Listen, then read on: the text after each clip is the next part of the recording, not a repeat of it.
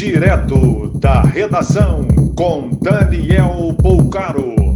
Olá, boa noite. Essas são as principais notícias da noite desta quarta-feira, 20 de maio de 2020.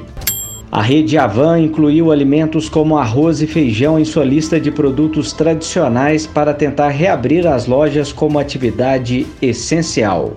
Com registro de mais de mil óbitos em um dia, o coronavírus já é a primeira causa de mortes no Brasil, à frente do câncer e doenças do aparelho circulatório. Desde o dia 5 de maio, o dólar não fechava o pregão com valor tão baixo, R$ 5,70. Um homem de 50 anos é investigado por convocar carreata em Araguaína, Tocantins, mesmo sabendo do lockdown vigente na cidade.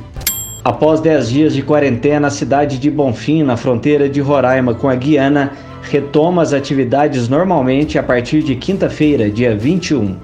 O comércio na região da Pituba, em Salvador, começa a funcionar de forma parcial. A área continua sendo epicentro de casos na capital baiana. A dengue avança em Mato Grosso do Sul.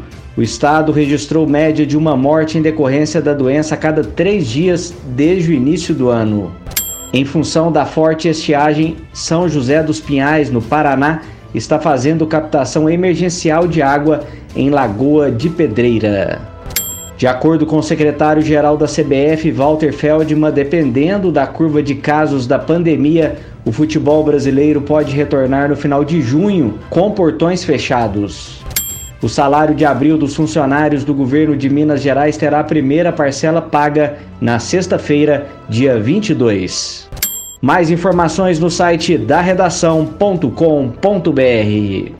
Você ouviu direto da redação com Daniel Poucaro.